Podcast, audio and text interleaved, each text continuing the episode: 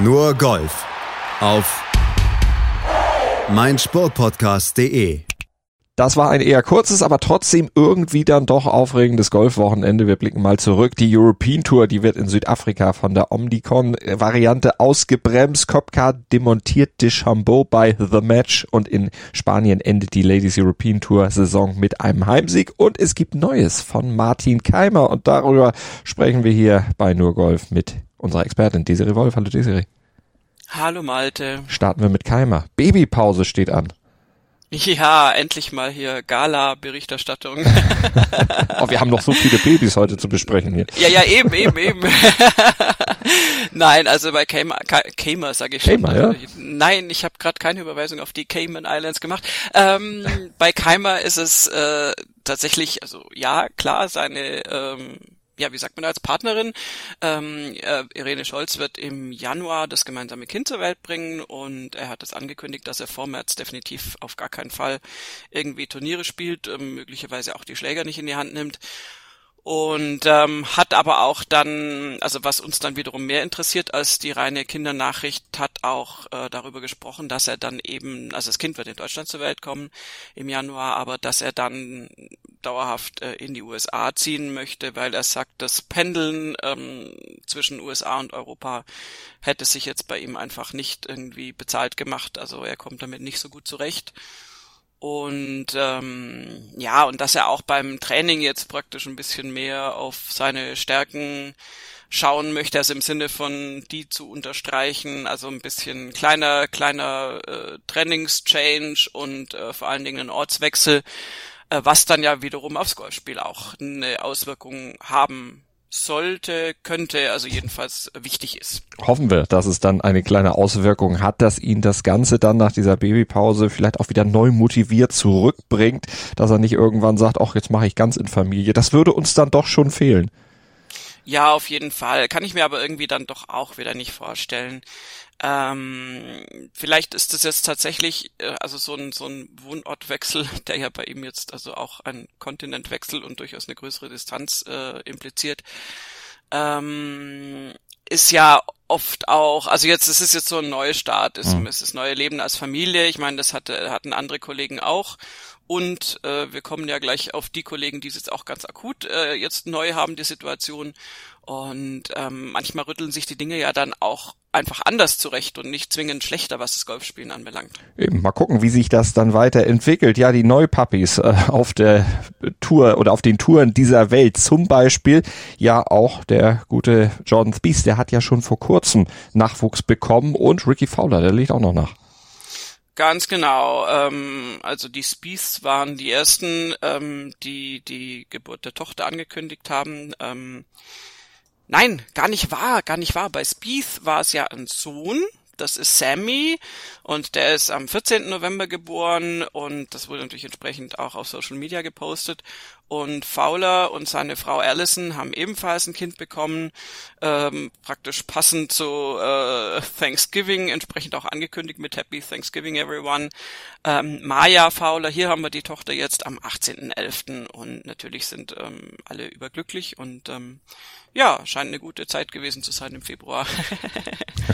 und ähm, ja, insofern haben wir jetzt also diese Konstellationen in, in äh, mehreren Familien auf der Tour und das ist natürlich immer ja, was Neues. Also wir haben das ja immer wieder bei Spielern, dass dann der Nachwuchs kommt und dass man sich dann da erstmal so ein bisschen drauf einstellen muss.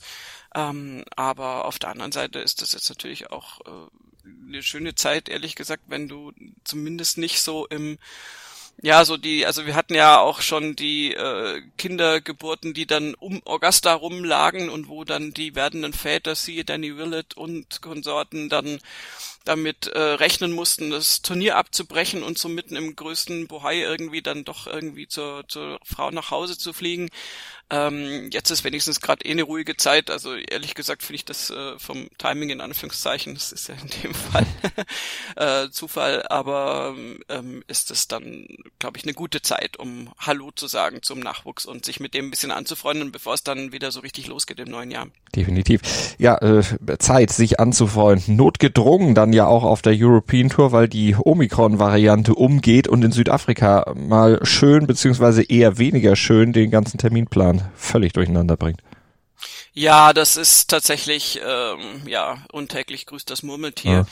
Ja. Ähm, die Joburg Open wären ja, das, nein, nicht wären, die waren ja, die fanden statt und sie waren auch das erste Turnier der neuen DP World Tour und sind äh, sowieso dann erst auf 54 Löcher verkürzt worden, weil man gesagt hat, hier neue Variante und ähm, praktisch, dass man die Chance hat, irgendwie noch heimzukommen und sich vom Turnier wegzubewegen. Ja, weil ja speziell England auch dicht gemacht hat für alle äh, Flüge dann genau. und eben da sollten natürlich alle beteiligten Caddies, Spieler möglichst dann auch zurück in die Heimat kommen. Ganz genau. Und ähm, dann ähm, hat man es noch mehr verkürzen müssen auf 36 Loch und ähm, es ist auch eine wirklich immense Liste an, äh, an zurückziehenden Spielern da. Wenn man da mal irgendwie unten guckt, da ist keine Ahnung, ich habe es gar nicht gezählt, aber das sieht aus wie 20 oder 25 Spieler. Tatsächlich einige Engländer oder sehr viele Engländer und Schotten, ähm, die einfach äh, zurückgezogen haben und zwar nach einer Runde. Also ja. als das dann einfach klar war und sofort den Heimweg angetreten haben, weil klar, ähm, weil es dann nicht mehr möglich ist. Und das hat auch Auswirkungen auf die Folgewochen, weil natürlich jetzt eigentlich der South Africa Swing gewesen wäre. Wir hätten nächste Woche die South African Open gehabt. Die finden jetzt zwar statt, aber als ein inoffizielles Turnier, also völlig jeglicher Bedeutung entkleidet.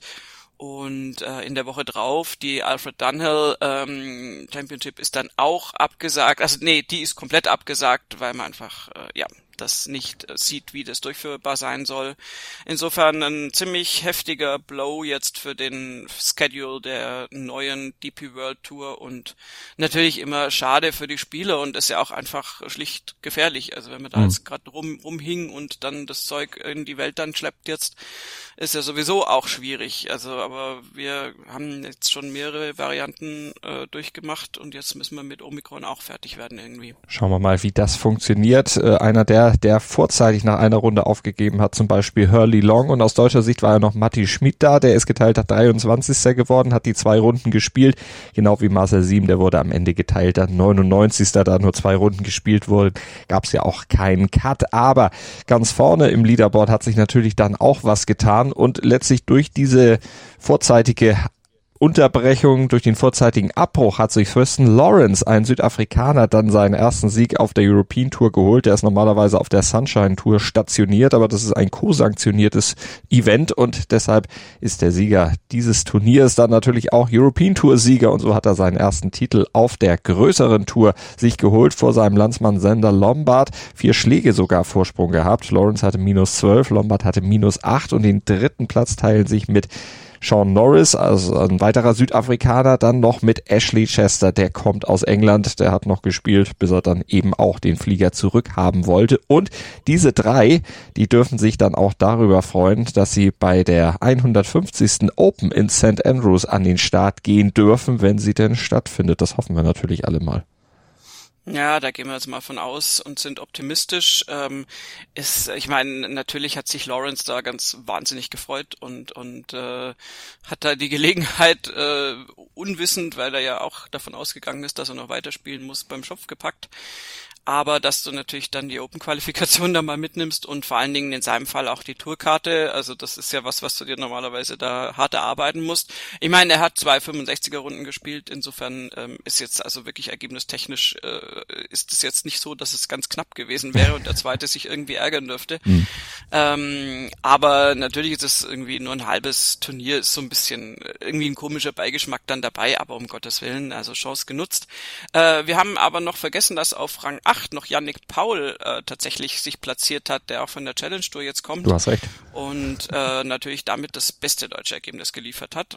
Und ähm, ja, das dürfen wir nicht, nicht versäumen, das auch noch zu berichten. Ich könnte jetzt behaupten, dass ich ihm einen extra Auftritt hier äh, garantieren wollte, aber ich habe ihn tatsächlich überlesen. Du wolltest mich nur testen, ob ich auch aufpasse. So könnte ich es auch verkaufen, aber nein, ich stehe dazu, wenn ich dann auch irgendjemanden mal nicht auf der Rechnung habe. Tut mir sehr leid, das kommt auf jeden Fall nicht wieder vor.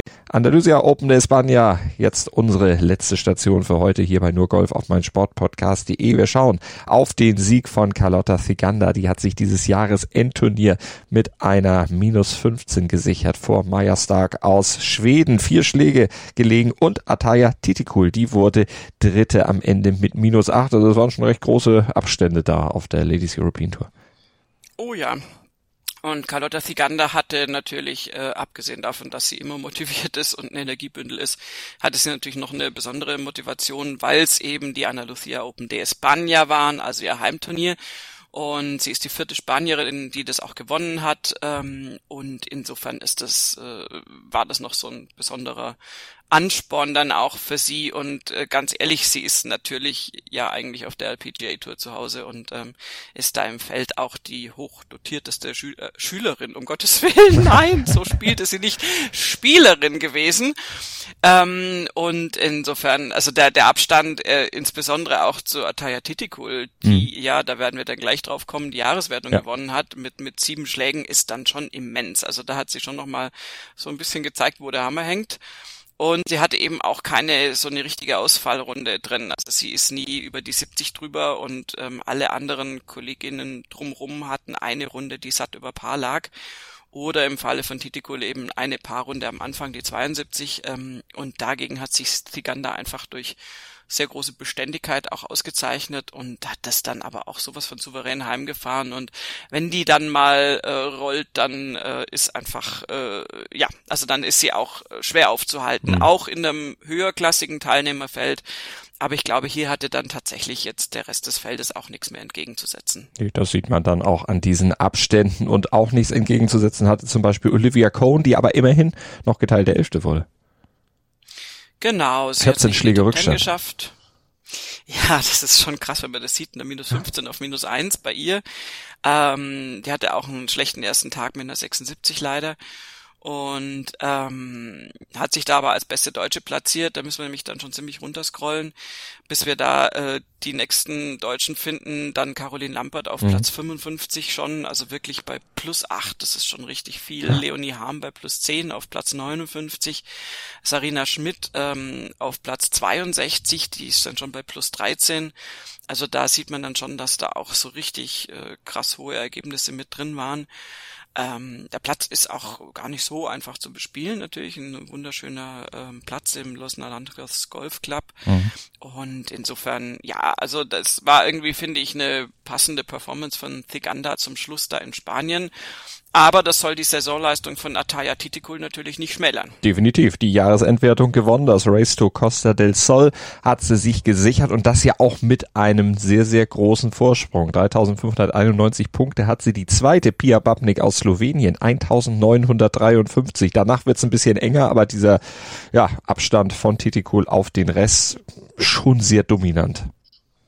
Ja, das ist eine ganz, ganz dominante Performance und sie reiht sich damit auch in die prominente Reihe ein, der auch Esther Henseleit angehört, nämlich den Rookie of the Year und die Jahreswertung zu gewinnen. Also gleich beim ersten Auftreten auf der LET da alles abzuräumen. Das ist ja, haben ja vor ihr tatsächlich unter anderem auch Carlotta Thiganda, wer mhm. hätte es gedacht, und äh, dem Laura Davies geschafft.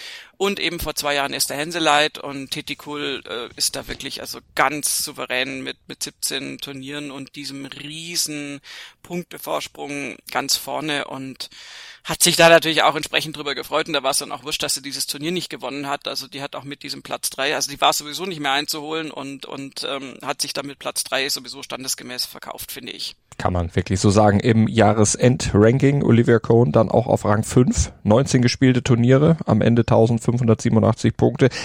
Eine gute Saison. Ja, Olivia Cohen ist, ist für mich so ein bisschen, ist für mich so ein bisschen schade, weil sie einfach ähm, ja so ein bisschen über verpasste Chancen nachdenken muss und vielleicht auch zum Teil über Course Management. Ich habe da auch einen Podcast von Sky Sports BBC mal gehört, wo die sich über Olivia Cohen unterhalten haben und also ganz äh, entsetzt waren. Also eben, ob, also die haben absolut ihr das äh, Potenzial attestiert, da wirklich tolles Golf zu spielen und waren genau deswegen eher praktisch fassungslos, dass sie zum Beispiel bei diesem Aranco Teams Dingens da, was da war, dieses Turnier, dass sie da in Führung liegend ähm, an der 18 dann einen hochriskanten Schlag, ähm, zweiten Schlag aufs Grün da gespielt hat das äh, hat sie dann äh, komplett die, das Turnier gekostet. Das wäre ihr erster Sieg gewesen und das ist auch nicht das erste Mal, dass so, so eine tatsächlich eigentlich falsche Entscheidung getroffen wird. Da müsste man sie auch besser beraten in diesen strategischen Dingen, denke ich, weil es einfach super schade ist, weil, weil die ganz, ganz tolles Golf spielen kann und das ist so ein bisschen unausgegoren jetzt. Also es mhm. hat für mich, also natürlich ist es toll, dieser fünfte Platz und er hat sich total verdient, aber da ist einfach so viel mehr Potenzial noch nach oben und ich hoffe, dass sie das vielleicht in der nächsten Saison dann noch ausschöpfen kann. Werden wir natürlich beobachten und wir beobachten dann in der nächsten Woche auch, so sie denn stattfindet, aber ich glaube, bisher haben wir noch nichts Gegenteiliges gehört die Hero World Challenge. Also ohne Tiger Woods dann selbst spielend, aber ich gehe mal davon aus, sein Turnier, der wird da auf jeden Fall vorbeigucken. auf die Bahamas. Das hoffen wir doch, dass da eine, eine neue Seite im Kapitel Tiger Woods aufgeschlagen wird, äh, indem er da einfach nur hereingeht.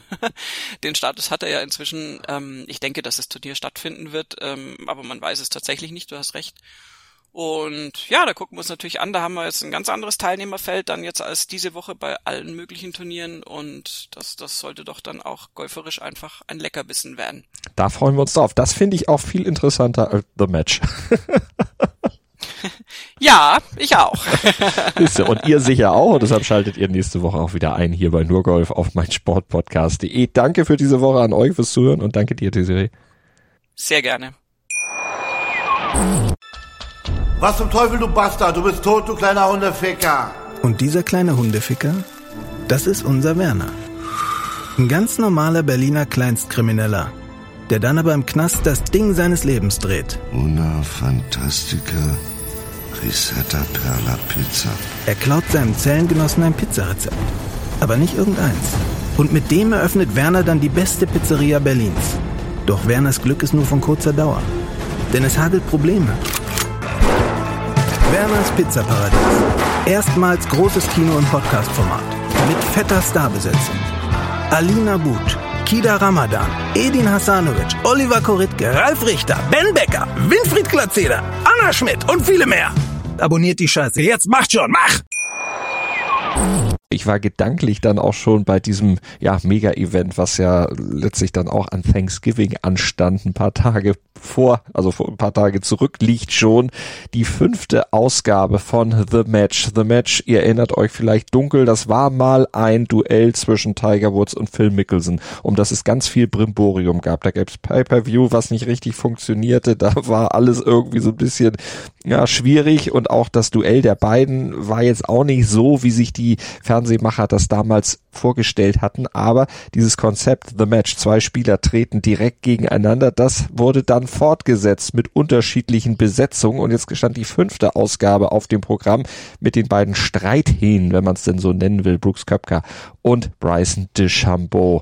Ein Format, Desiree, wo ich finde, das hätte man auch schön beerdigen können nach Woods und Mickelson.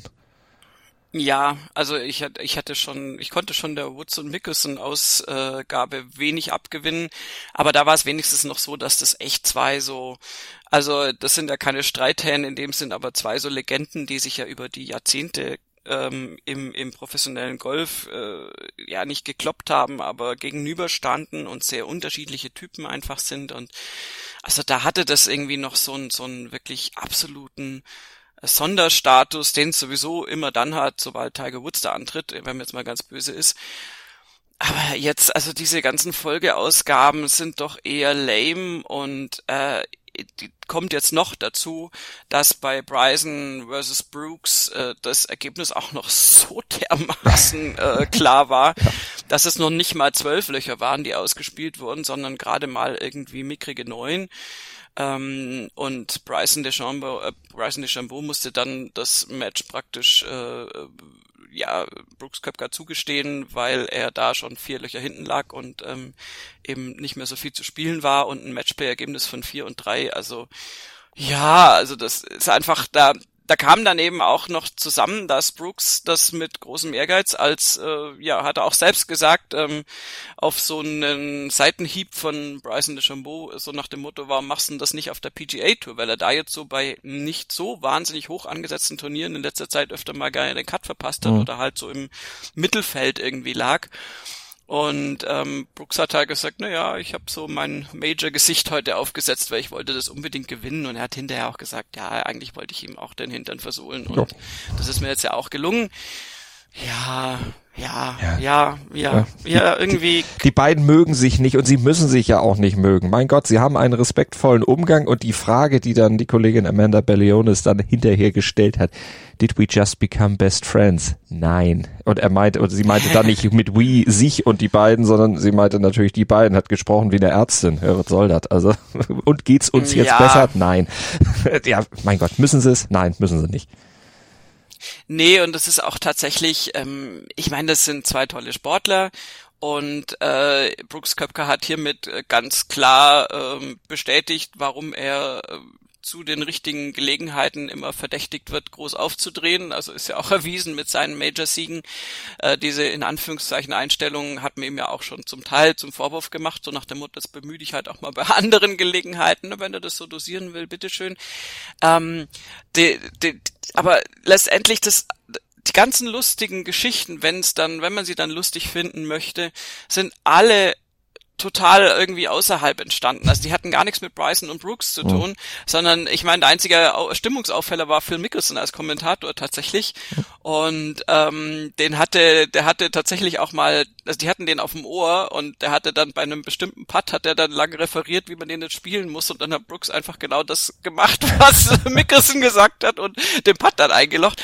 Ähm, und also die, die, der beste Moment in Anführungszeichen war tatsächlich, als dann irgendwie Brooks Köpker mal leutselig eine Story erzählen wollte, dass eben sein Caddy, was ich ja tatsächlich relativ lustig finde, seine US Open Trophäe ähm, an dem besagten äh, Tag, an dem man die eben errungen hatte, ähm, mitgenommen hatte oder mitnehmen durfte auf sein Hotelzimmer und die hat er halt da auf dem Boden abgestellt, also den Schlüssel da irgendwie äh, reingefummelt hat ins Schloss und äh, dann hat er sie da auch die ganze Nacht stehen lassen draußen im Flur. äh, ich meine, wir können uns alle vorstellen, in welchem Zustand der Caddy in dem Moment war. Der hatte natürlich sehr viel Mineralwasser getrunken und ja. ähm, hatte da etwas zu viel Kohlensäure vielleicht, man weiß es nicht, aber ähm, das, das Lustigste war einfach, also die Geschichte an sich ist ja nett, aber das Beste ist halt, dass Mickelson hinterher gesagt hat, you lost me when you said US Open. Weil das einfach, da kam dann noch so eine Retourkutsche irgendwie mit der PGA Championship, die ja Mickelson dieses Jahr gewonnen hat und so diese Quips, die sind ja irgendwie lustig, hm. aber also mein Fazit von dieser ganzen The Match Geschichte ist, gerade wenn du auf diesen Trash-Talk irgendwie abzielst, du kannst sowas nicht provozieren. Das ist immer dann lustig, wenn das in, in einem Moment passiert, wo auch keiner mit rechnet oder halt in einem Turnierablauf. Ich meine, wir haben ja eh einen, einen stillen Sport in Anführungszeichen und wenn du dann praktisch auf 18 Loch bei irgendeinem Flight dann irgendwie sagt irgendein Spieler, der womöglich sonst nicht so viel sagt, sagt dann mal was und das geht über die Mikros und äh, ist dann womöglich auch noch lustig hat das doch eine ganz andere Wirkung, als wenn du da vorher schon weißt, okay, ich muss mir jetzt was zurechtlegen, damit ich dann auch lustig bin mhm. und ich muss dann immer wieder was sagen und dann irgendwie, wenn ich dann einen tollen Putt gemacht habe, dann sage ich, na, habt ihr alle geguckt? Es ist, ist äh, finde ich, so ein bisschen albern. Ja. Aber äh, wenn das den Leuten gefällt, ich will es ihnen nicht madig machen, aber ich kann nicht so viel mit anfangen. Ich glaube, insgesamt gefällt es den Leuten nämlich auch nicht mehr. Das ist schon was, wo nicht mehr so viele einschalten, vor allem wenn die Namen dann eben mit Verlaub, auch wenn es Major-Sieger sind, deutlich weniger weniger prominent und weniger sexy werden.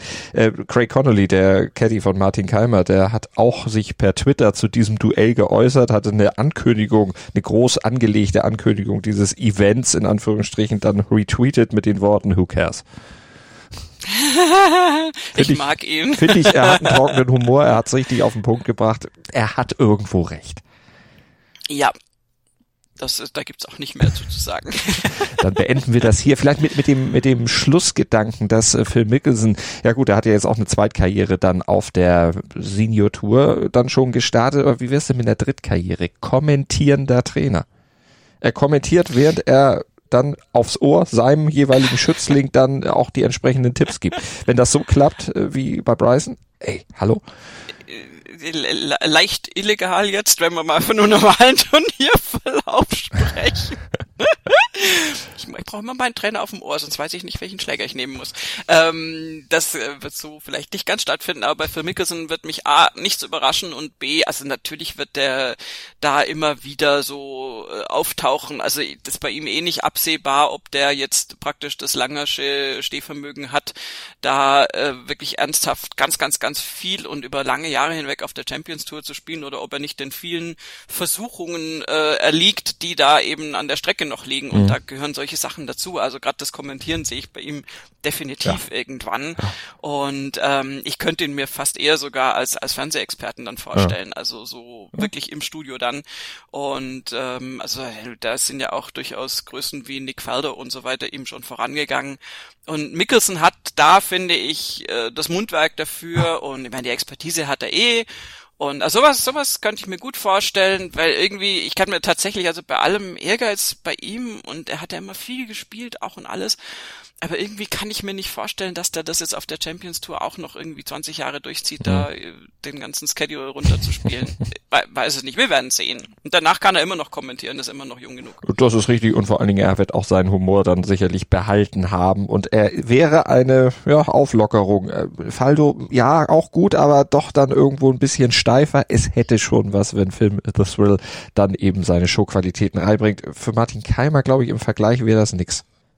Nee, ähm, wobei ganz ehrlich, Martin Keimers Humor ist auch nicht zu unterschätzen. Der ist nämlich, der, der ist so einer dieser Typen, der dann völlig unerwartet irgendein Ding raushaut, womit überhaupt niemand gerechnet hat. Und das ist dann wahnsinnig lustig. Ja. Und Keimer ist, ist, ähm, der, der, der ist eine ganz andere Art, da ist Mickelson natürlich, aber ähm, dadurch, dass er natürlich einfach wirklich absolut brillant intelligent ist, äh, wäre ich gar nicht so weit weg davon, dass das für ihn nicht auch was wäre. Also jetzt äh, ganz ehrlich, also ich kann mir das jetzt nicht im, im deutschen Golffernsehen vorstellen, dazu ist es auch äh, zu wenig frequentiert, aber dass der dann auch mal irgendwie keine Ahnung, also jetzt nicht als Kommentator vielleicht, aber also man sollte ihn nicht unterschätzen. Das ist ein stilles Wasser, aber aber also der der kann sich sehr sehr gut ausdrücken und und das auf jeden durchaus Fall. auch ähm, immer auf den Punkt und ähm, insofern ja, wir werden sehen. Oh, und bei Sky wäre eine Belebung. Hust äh, habe ich jetzt nicht gesagt. Lassen wir mal so einfach stehen. Würde ich, ich sagen. kommentiere das jetzt nicht. Machen wir eine kurze Pause und gucken wir dann noch auf die Ladies European Tour, denn da stand ja das Jahresendturnier, das Ende der Saison auf dem Programm in Andalusien wurde gespielt, Andalusia Open de España. Nur Golf auf meinsportpodcast.de